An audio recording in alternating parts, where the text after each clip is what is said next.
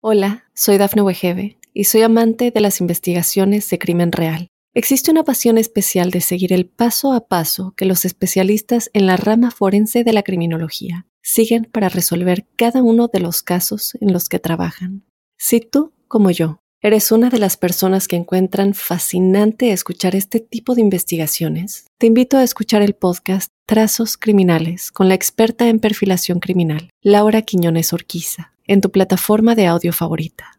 ¿Te preocupas por tu familia? Entonces, ¿por qué darles solo huevos ordinarios cuando pueden disfrutar de lo mejor? Eggland's Best, los únicos huevos con ese delicioso sabor fresco de granja, además de la mejor nutrición, como 6 veces más vitamina D, 10 veces más vitamina E y 25% menos de grasa saturada que los huevos regulares, además de muchos otros nutrientes importantes. Así que, dales los mejores huevos. Eggland's Best, mejor sabor, mejor nutrición, mejores huevos. Para perder grasa tengo que quitarme los hidratos a partir de las 6 de la tarde, ¿no? ¿Qué dieta es mejor para perder peso? ¿Cetogénica, carnívora, low carb, vegana, paleo? ¿Qué debo eliminar de mi dieta para adelgazar? ¿Proteínas, carbohidratos o grasas? Hablamos de cómo influyen estos tres macronutrientes en la pérdida de peso solemos hablar de los macronutrientes y no de alimentos, cosa que personalmente considero que es un grave error y probablemente es el principal motivo por el que muchas pautas de alimentación no funcionan. Pongamos un ejemplo de tres macronutrientes y sus alimentos para entender mejor el concepto. Proteínas. Podemos hablar de una dieta rica en proteínas en personas que coman huevo del grupo cero, cado fresco o de fuentes vegetales como legumbres, tofu, soja, etc. O bien podemos sacar la proteína de los derivados cárnicos presentes en comida rápida como hamburguesas, pizzas, perritos calientes, kebabs o salchichas. En los dos ejemplos hay consumo de proteínas, pero como vemos son muy muy distintos los aportes del primer caso y del segundo, siendo el primer caso muy beneficioso y el segundo bastante peligroso. Hidratos de carbono. Podemos hablar de personas que coman hidratos de carbono, que es frutas, verduras, hortalizas, legumbres y tubérculos, o bien podemos sacar los hidratos de carbono de galletas, pasteles, refrescos, bebidas energéticas, salsas, helados o bolsas de chucherías. De nuevo, los dos ejemplos hay un consumo de hidratos de carbono, pero como vemos son muy distintos ambos, siendo el primer caso muy beneficioso y el segundo muy peligroso. Y grasas, es de suma importancia tomar una grasa de calidad, pero claro, podemos hablar de personas que comen esta grasa de calidad en aceite de oliva virgen extra, aguacate, semillas, frutos secos, pescados azules, o de personas que la grasa que toman es de los ultraprocesados. Nos llevaba a una resistencia a la insulina al ingerir aceites vegetales refinados y cocinados a altas temperaturas. Una vez más, en los dos ejemplos hay consumo de grasa,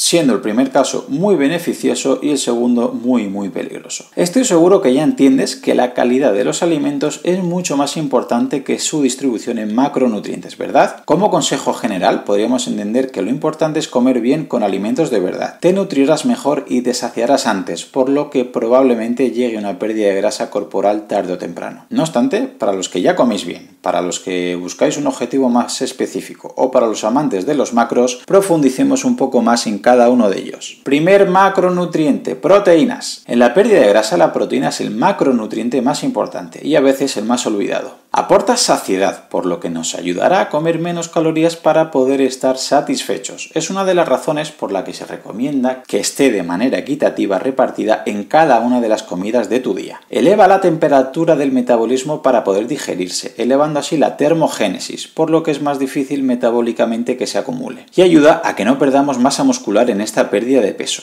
y esto es conocido como función anticatabólica, por lo que será más fácil que lo que se pierda sea grasa y no músculo. Entonces, Claudio, viva la proteína, cuanto más proteína mejor, mm, pues no. Llegará un momento que si ya cumples el umbral de necesidad, el exceso de proteína no te hará ningún beneficio y además es el macronutriente más caro económicamente hablando. Vale, Claudio, no me entero. Entonces, ¿cuántos gramos de proteína debería comer para adelgazar? La recomendación oficial de la Organización Mundial de la Salud está entre 0,8 y 1 gramo de proteína por kilogramo de peso corporal al día. Y hay que interpretarlo como el mínimo recomendable para una persona sedentaria, no una recomendación para todo el mundo. Probablemente sea una cantidad muy inferior para gran parte de la población, como por ejemplo para personas mayores porque absorben y asimilan peor esa cantidad de proteína, para deportistas que necesitan un anabolismo, es decir, crear masa muscular, o para los que quieren perder grasa, por lo explicado anteriormente al elevar el metabolismo por su efecto termogénico, producir más saciedad y evitar que lo que se pierda sea músculo. Para todos ellos, probablemente sea más acertado el margen de 1,5 a 2 gramos de proteína por kilogramo de peso corporal al día. Por lo que si por ejemplo en mi caso que peso 80 kilos, me saldría un consumo de proteína al día entre 120 y 160 gramos. Incluso si eres vegetariano o vegano, probablemente sea buena idea añadir otros 0,25 gramos por kilogramo de peso corporal al día a esa cifra, ya que el valor biológico de la proteína vegetal es bastante inferior. ¿Y en qué alimentos puedo buscar esta proteína? Debemos rotar las fuentes de proteína para evitar posibles intolerancias.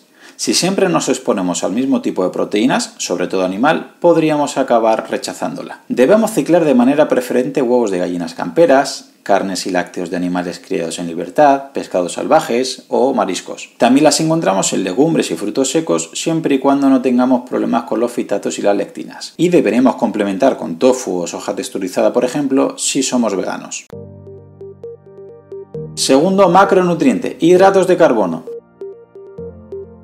Actualmente el macronutriente más criticado y muchas veces sin fundamento. Hacer una dieta baja en carbohidratos puede ser desde una dieta keto hasta comer justo por debajo de la recomendación de la Organización Mundial de la Salud de un 50 a un 60% de nuestras calorías. La idea en general no es comer bajo en hidratos de carbono o hacer dieta low carb para todos, sino en comer los carbohidratos de calidad y ajustar la cantidad para tu caso concreto. Los vegetales son innegociables y debería ser la parte más abundante de tu plato si buscas salud o perder peso, excepto que tengas algún tipo de intolerancia o el tan molesto sobre crecimiento bacteriano. Además, recordemos que gran parte de la fibra de calidad que es imprescindible para nuestra microbiota como mucílagos, inulina, betaglucanos, almidón resistente o pectina, la encontramos en alimentos compuestos de hidrato de carbono. Entonces, ¿viva el hidrato de carbono, Claudio? ¿Cuanto más mejor? Mm, pues tampoco. Si los toleras bien y eres deportista, podrás comer un poco más. Pero recuerda que tenemos almacenes de glucógeno hepático y muscular limitados, por lo que al llegar a cubrir esos niveles, a partir de ahí el excedente se acumulará en grasa. Por desgracia, hoy en día es muy común tener una relación bastante desacertada. Mucha población es sedentaria, pero come hidratos de carbono como un deportista. Resultado, obesidad. Y muchos deportistas entrenan mucho, pero creen que el hidrato de carbono les engorda y comen menos de lo que deben, casi como sedentario. Resultado, están cambiando sus marcas. Vale, Claudio, no me entero. Entonces, ¿cuánto gramos de hidrato de carbono debería comer para adelgazar? Pues depende. Me voy a basar en la clasificación que propone Marcos Vázquez en su libro y que propone cuatro escenarios. Para aquellos que tienen mala sensibilidad a la insulina y en general tienden a engordar, deberían buscar entre 1,5 y 2 gramos de hidrato de carbono por kilogramo de peso corporal al día, si hacen poca actividad física. Por lo que en mi caso, que peso 80 kilos, me saldría un consumo de hidratos al día entre 120 y 160 gramos. O buscar valores entre 2 y 3 gramos de hidrato de carbono por kilogramo de peso corporal al día si su actividad es mucho mayor.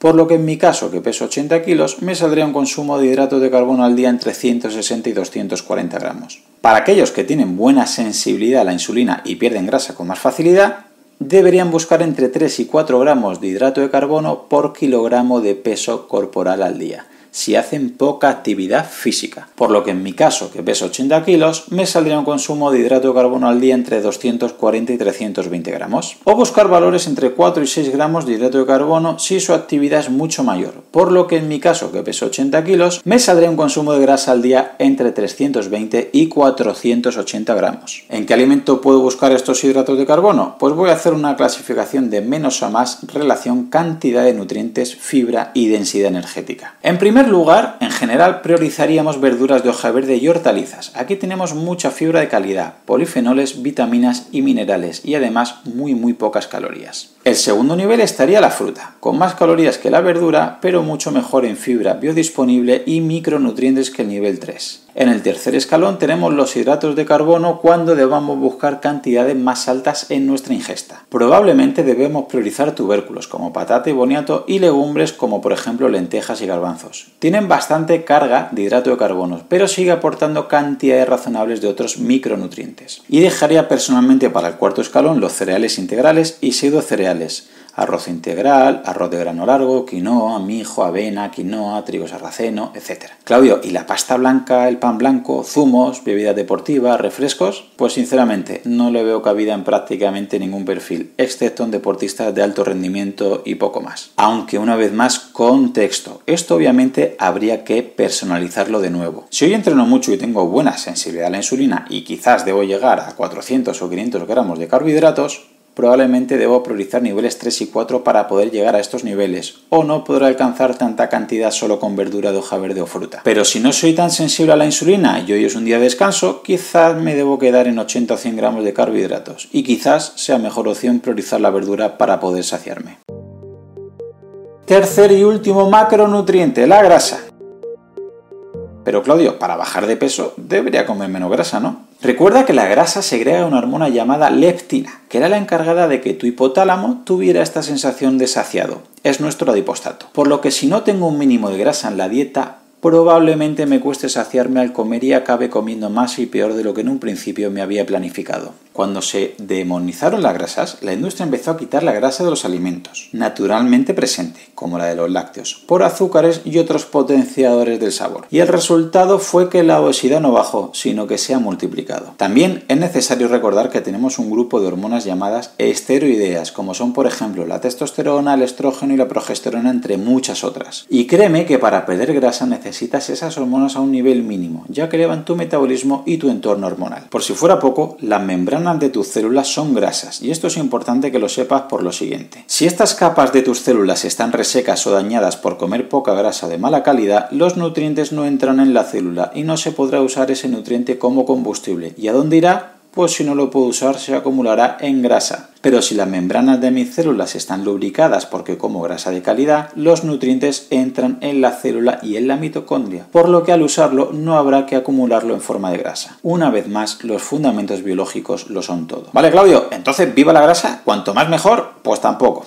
La grasa es el macronutriente que más calorías tiene por gramo, unas 9 aproximadamente, por lo que no debería ser en principio el nutriente principal a buscar, a no ser que busques una dieta cetogénica, que en el capítulo de hoy no me da tiempo a describir, pero te adelanto ya que en unas semanas intentaré hacer una serie sobre este tipo de pautas. Bueno, Claudio, no me entero otra vez. Entonces, ¿cuánto gramo de grasa debería comer para adelgazar? Sinceramente, no soy partidario de que nos fijemos en la cantidad de la grasa. Si esta viene en los alimentos que hemos seleccionado para ingerir las proteínas que llevan grasa de calidad. No obstante, como norma general, se podría recomendar para asegurarnos el ambiente hormonal descrito antes que en tu cómputo total de calorías no bajaran del 20% de las calorías totales los días que ingieras más cantidad de carbohidratos y que no bajen del 30% de las calorías totales de tu dieta los días que ingieras menos cantidad de carbohidratos como por ejemplo los días de no entrenamiento. Si lo extrapolamos a los gramos, cuando hablamos este porcentaje del 20 a 30%, deberíamos estar en un mínimo de 0,9 y 1,5 3 gramos de grasa por kilogramo de peso corporal. Por lo que en mi caso, que peso 80 kilos, me saldría un consumo de grasa al día entre 72 y 104 gramos. ¿Y en qué alimento podemos buscar estas grasas? Huevos, carnes, lácteos, pescados de calidad y agregando aguacates, semillas, frutos secos, aceite de oliva virgen extra o chocolate puro. Antes de irnos debes tener en cuenta dos consejos muy importantes. Primero, recuerda que estos números que hemos visto son de gramos de macronutrientes, no de gramos de alimentos, y aquí hay un gran fallo. Pongamos un ejemplo. Si tengo que llegar a 80 gramos de carbohidratos y como rúcula, porque sé que son carbohidratos de calidad, no debo comer 80 gramos de rúcula. Si nos fijamos, la rúcula tiene 1,6 gramos de carbohidrato por cada 100 gramos, por lo que tendría que llegar nada más y nada menos a 5 kilos de rúcula para poder llegar a estas cantidades de 80 gramos de carbohidratos. Inviable, ¿verdad? Y segundo, por otro lado habrás visto que he hecho los cálculos con mi peso actual, que son 80 kilos, pero debes saber que si tienes un exceso de grasa deberías hacer el cálculo respecto al peso deseado y no con el actual. Es decir, si pesas 100 kilos y crees que debes estar en 85-90 kilos a corto o medio plazo, probablemente debas hacer los cálculos con ese peso objetivo. El exceso de grasa que tienes actualmente no deberíamos contabilizarlo. Solamente agregar que si te ha gustado, la manera de agradecérmelo es que lo compartas con algún amigo, algún familiar, tu grupeta de entrenamiento o algún compañero. Si ves interesante el contenido y quieres escuchar los próximos episodios, suscríbete en tu reproductor de podcast habitual. También recordarte que me puedes encontrar en Instagram, Facebook y sobre todo YouTube, Twitter o en mi blog Profe Claudio Nieto, donde intento compartir información que creo interesante aclarar y divulgar. Y un último favor, déjame una reseña en la plataforma que utilices. Me ayudarás a darme a conocer y que pueda llegar el mensaje a mucha más gente. Así que con esto me despido, muchísimas gracias por escucharme y te espero en unos días por aquí con un nuevo episodio. Hasta pronto. Hola, soy Dafne Wegebe y soy amante de las investigaciones de crimen real. Existe una pasión especial de seguir el paso a paso que los especialistas en la rama forense de la criminología siguen para resolver cada uno de los casos en los que trabajan. Si tú, como yo, eres una de las personas que encuentran fascinante escuchar este tipo de investigaciones, te invito a escuchar el podcast Trazos Criminales con la experta en perfilación criminal, Laura Quiñones Orquiza en tu plataforma de audio favorita.